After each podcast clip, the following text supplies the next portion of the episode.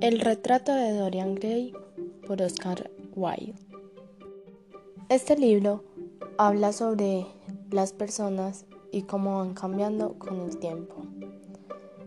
En este libro presentan a un hombre bello y amable que, se, que pide que le hagan un retrato. En el retrato él pide que lo hagan viejo porque él no va a permanecer todo el tiempo joven. Y lo que pasa es que él va haciendo cosas malas como matar a la gente y el retrato se va poniendo viejo y empieza a sangrar.